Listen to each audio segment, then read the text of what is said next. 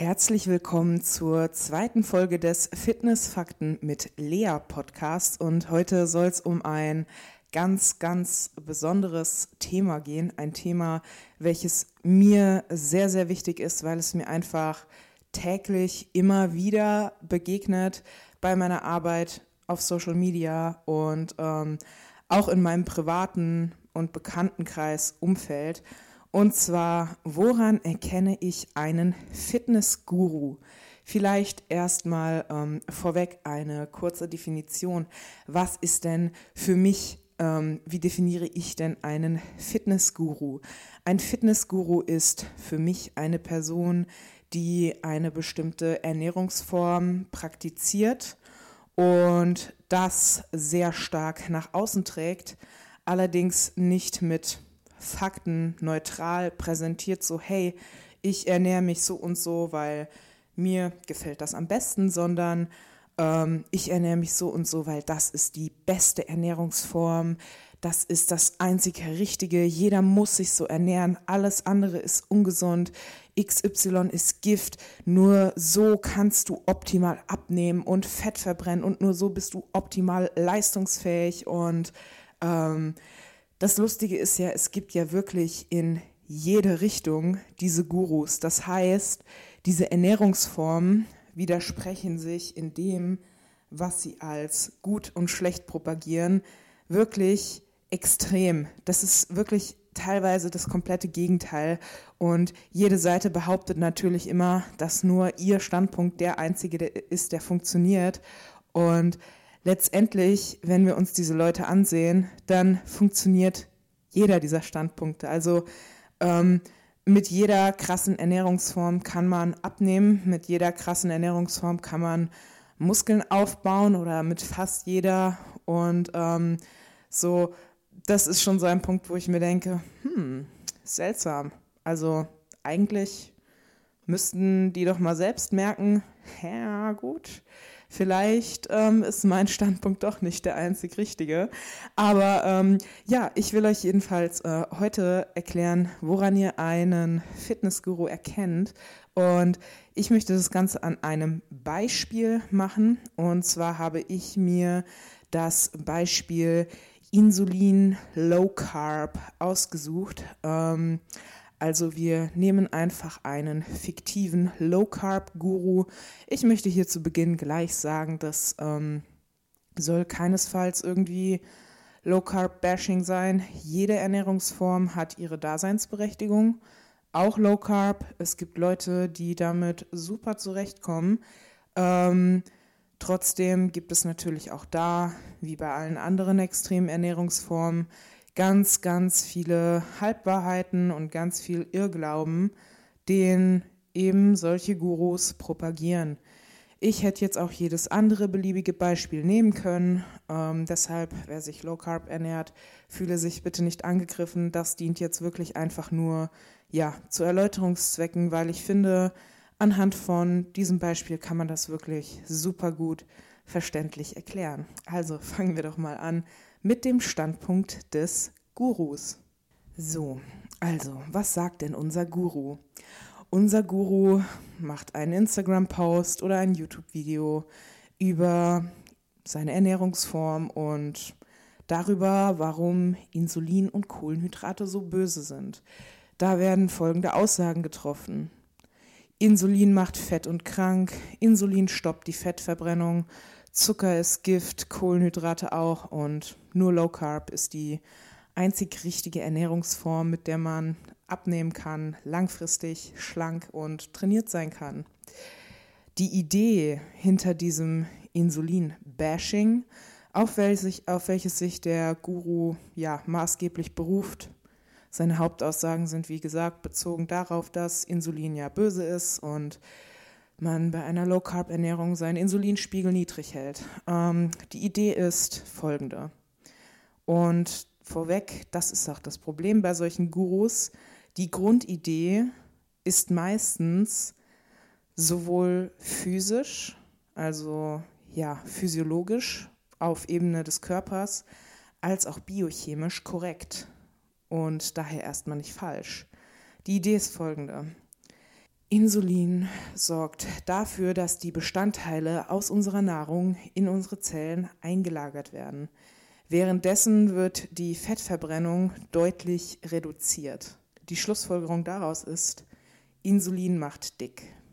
Das macht, wenn wir uns das einfach so, wie ich euch gerade gesagt habe, das betrachten, ja eigentlich sogar Sinn. Allerdings ist eben das Problem, dass der menschliche Körper zum einen nicht so ultra einfach funktioniert und zum anderen, dass da eben ganz, ganz viele Ebenen vergessen wurden. Und auf diese Ebenen, die vergessen wurden, bewusst nicht erwähnt wurden oder vielleicht auch gar nicht dem Guru bekannt sind, auf die gehe ich jetzt ein und danach sage ich euch, wie ein objektiver, wertungsfreier und wissenschaftlich korrekter Standpunkt aussehen könnte. Anabole und katabole Prozesse laufen im Körper immer parallel zueinander ab. Das heißt, der Aufbau und der Abbau von Körperfett auch. Ihr baut immer in bestimmten Kompartimenten auf und in anderen Kompartimenten ab. Und Fettverbrennung hört auch nie komplett auf. Fettverbrennung und Fettaufbau laufen immer parallel nebeneinander ab. Was eben gerade dominanter ist, entscheidet vornehmlich der Zeitpunkt der letzten Mahlzeit und wie viel Energie aufgenommen wurde. Was letztendlich überwiegt, ergo ob ihr mehr Fett oder mehr, mehr Masse aufbaut, ähm, ist einfach die Energiebilanz am Ende des Tages beziehungsweise am Ende eines Zeitraums von mehreren Tagen, weil der Körper denkt eben nicht in Tagen, der denkt nicht im 24-Stunden-Muster, er denkt gar nicht, er funktioniert nicht im 24-Stunden-Muster. Ähm, das heißt, wenn du langfristig mehr Energie zuführst, als dein Körper verbraucht, dann wird eben diese Energie in Körpermasse umgewandelt und wenn du weniger zuführst, dann wird Körpermasse, die du bereits hast, quasi abgebaut, um diese Energie, die fehlt, zu ersetzen. Nächster Punkt ist, dass wir auch in völliger Abwesenheit von Insulin Körperfett aufbauen können, denn ja, rein evolutionsbiologisch wäre es halt ziemlich blöd, ähm, wenn es quasi nur einen Weg für unseren Körper gäbe, nicht zu sterben. Denn letztendlich, wenn du keine Körpermasse mehr aufbauen kannst, dann verhungerst du und dann stirbst du. Ein wesentlicher Marker, der von diesen Low-Carb-Gurus nie genannt wird, ist ASP, Acylation Stimulating Protein. Ja, wie gesagt, so kann man auch vollkommen ohne Insulin Körperfett aufbauen. Und allein die Existenz dieses Proteins sollte diese Thesen eigentlich relativieren. Ja, außerdem haben wir eben den Punkt, dass Insulin ein sehr, sehr starkes Sättigungshormon ist und es demnach vielleicht gar nicht so blöd ist, eine gewisse Insulinausschüttung, eine möglichst konstante Insulinausschüttung zu gewährleisten. Ähm, und zudem Insulin wird auch teilweise sogar in sehr, sehr hohem Maß beim Konsum von Protein ausgeschüttet. Das macht auch alles total Sinn, weil Protein eben ja, Baustoffe in unsere Zellen befördert. Und es wäre einfach total sinnlos, wenn die Nahrung, die wir essen, nicht in unserem Körper ankommen könnte. Man sollte ein Hormon nicht emotional als Bösewicht betrachten, sondern eben einfach als das, was es ist, ein Signalstoff im Körper, der bestimmte Vorgänge ja ablaufen lässt und nicht irgendwie böses oder gutes Hormon. Insulin wird dann ein Problem, wenn wir eine Person haben, die langjährig eine extrem schlechte Ernährung an den Tag legt, langjährig einen dauerhaft erhöhten Insulinspiegel hat, ähm, einen starken Bewegungsmangel und Übergewicht, weil dann solche Krankheiten eben entstehen wie Insulinresistenz, Diabetes, metabolisches Syndrom und so weiter und so fort. Ähm, da ist aber eben nicht das Problem das Insulin an sich, sondern eben der permanent erhöhte Spiegel durch die beschissene Ernährung und den Bewegungsmangel und die darauf folgende Insulinresistenz der Zellen. Aber auf die Entstehung von diversen ja, Krankheiten werde ich vielleicht auch noch mal in anderen Podcast-Folgen eingehen. Ja, was wäre denn jetzt ein wissenschaftlicher und vor allem objektiver, umfassender Standpunkt. Das wäre zum Beispiel, dass man, wie ich eben schon angedeutet habe, Insulin für sich genommen als neutral betrachtet, als ein Hormon im Körper, ein Hormon von vielen und eben auch ein wichtiges Hormon, welches per se weder gut noch böse ist, ähm, in dem Bewusstsein, dass die Zunahme von Körperfett auch ohne Insulin erfolgen kann und ähm, dass Insulin selbst auch bei proteinreichen Lebensmitteln ausgeschüttet wird. Denn Insulin ist nicht verantwortlich für Übergewicht oder Volkskrankheiten wie Diabetes und Co, sondern eben multifaktorielle Geschehnisse über einen längeren Zeitraum plus genetische Prädispositionen, auf welche ich, wie gesagt, gerne in anderen Folgen nochmal eingehen kann. In den meisten Fällen kann man halt sagen, es ist sinnvoll zu gewährleisten, dass man einen langsam ansteigenden und langsam absinkenden Insulinspiegel hat, das heißt, in die Praxis übertragen, dass man sich eben nicht ausschließlich von raffinierten und verarbeiteten Lebensmitteln ernährt, dass man auf seine Ernährung achtet, denn dann hat man nicht nur den Vorteil, dass man länger satt ist, sondern auch, dass man wahrscheinlich Lebensmittel zu sich nimmt, die mehr Mikronährstoffe, mehr Ballaststoffe enthalten und somit einfach auch, ja, pauschal gesagt, gesünder sind, langfristig besser zur Gesundheit beitragen. Außerdem kann man festhalten, ähm, im Falle einer beginnenden oder bereits manifesten Insulinresistenz macht es Sinn, zum einen darauf zu achten, dass keine starken Insulinschwankungen ausgeschüttet werden oder ausgelöst werden.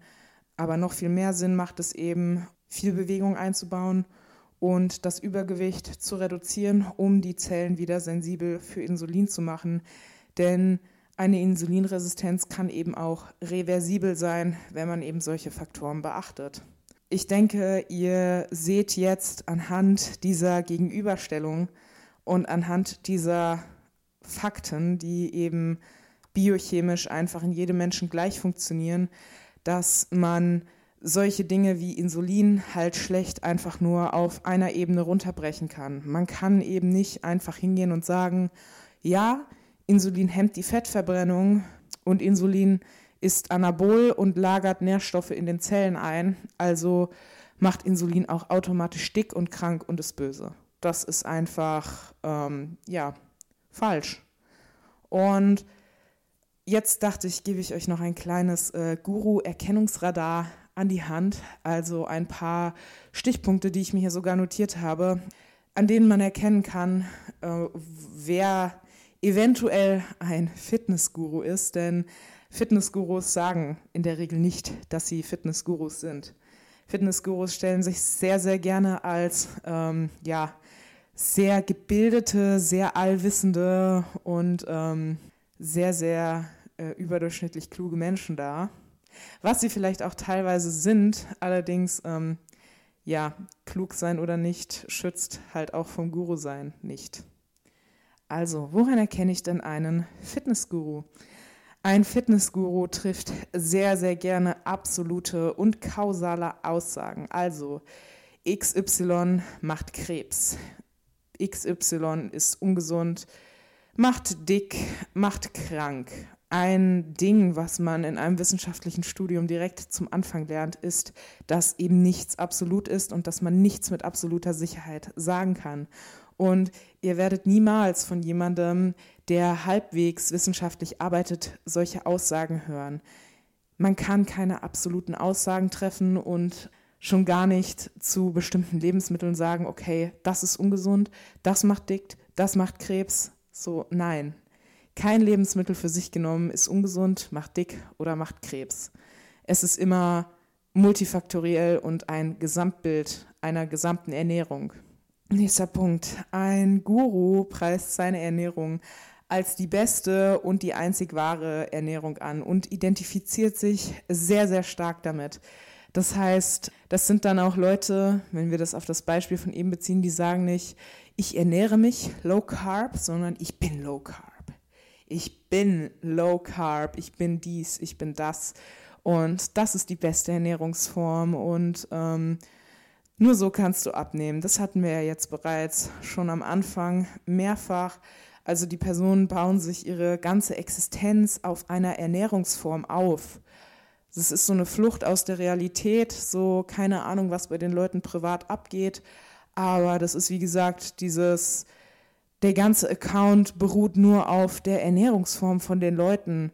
Und alles dreht sich nur darum, wie sich diese Person ernährt. Und ich denke mir, wow, okay. Also ich finde, das ist irgendwie nicht so cool, sich nur über das zu identifizieren, was man isst und vor allem auch, was man nicht isst. Dieses na, Eis und Brot und Nudeln, oh mein Gott, nein, sowas esse ich nicht, das ist Gift, oh, das ist so ekelhaft und ungesund und macht krank. Das ist nicht cool, Alter. Eis und Brot und Nudeln das ist geil. Und ich würde mal behaupten, wenn das stimmen würde, dann wären sehr, sehr, sehr viele meiner Freunde und sehr, sehr schöne sportliche Menschen, die ich kenne, allesamt krank und fett.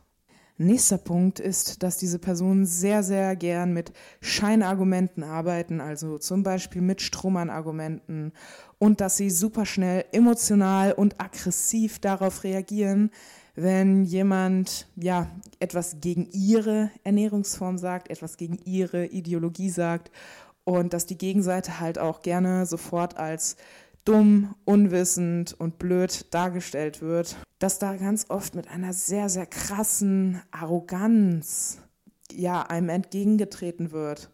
Und an dieser Stelle vor vier, fünf Jahren war ich genauso. Das ist dieses, du hast so total das oberflächliche und schlechte Wissen. So ein paar Sachen sind äh, auf der ersten Ebene betrachtet richtig, aber eigentlich weißt du gar nichts. Aber du denkst so, wow, ich weiß so viel und ich weiß so viel mehr als alle anderen und ach, äh, wenn die wüssten, was ich weiß und äh, guck mal, die Person ist das und das, oh mein Gott, wenn die wüsste, wie ungesund das ist, ach, ich bin ja, ich bin so diszipliniert und ich bin so allwissend und so klug und so toll und es ist einfach wirklich ekelhaft. Ich, ich ekle mich vor meinem Teenager-Ich. Ähm, zum Glück bin ich nicht mehr wie mein 16-jähriges Ich, aber ich denke, das ist halt auch eine Phase, durch die man durchgeht. Nur erschreckend ist, dass viele Leute, die ich von damals kenne, leider immer noch in dieser Phase feststecken, die sich wirklich seitdem gar nicht weiterentwickelt haben. Und das ist erschreckend. Deshalb, ja, hütet euch vor solchen Menschen. Ich denke, ihr wisst jetzt, woran man einen Guru erkennt. Ich würde mich sehr über Feedback zu dieser Folge freuen. Ihr könnt mir sehr, sehr gerne auf meinem Instagram-Account schreiben, Lea Loves Lifting Official. Ihr könnt natürlich auch sehr, sehr gerne hier bei iTunes, wenn ihr den Podcast bei iTunes hört, eine Rezension und Feedback hinterlassen und auch sehr gerne Vorschläge für die nächsten Folgen mit Themen, die ich behandeln soll. Und ansonsten, ja, denke ich, war das eine ganz gute richtige erste Folge. Ich war am Anfang ein wenig aufgeregt, aber ich glaube, ich habe mich jetzt ganz gut eingegroovt und ähm, ich freue mich schon auf die nächste Folge. Ich wünsche dir einen ganz, ganz schönen Tag, Mittag, Abend, Nacht, wann auch immer du das gerade hörst. Und wir hören uns dann beim nächsten Mal. Ciao.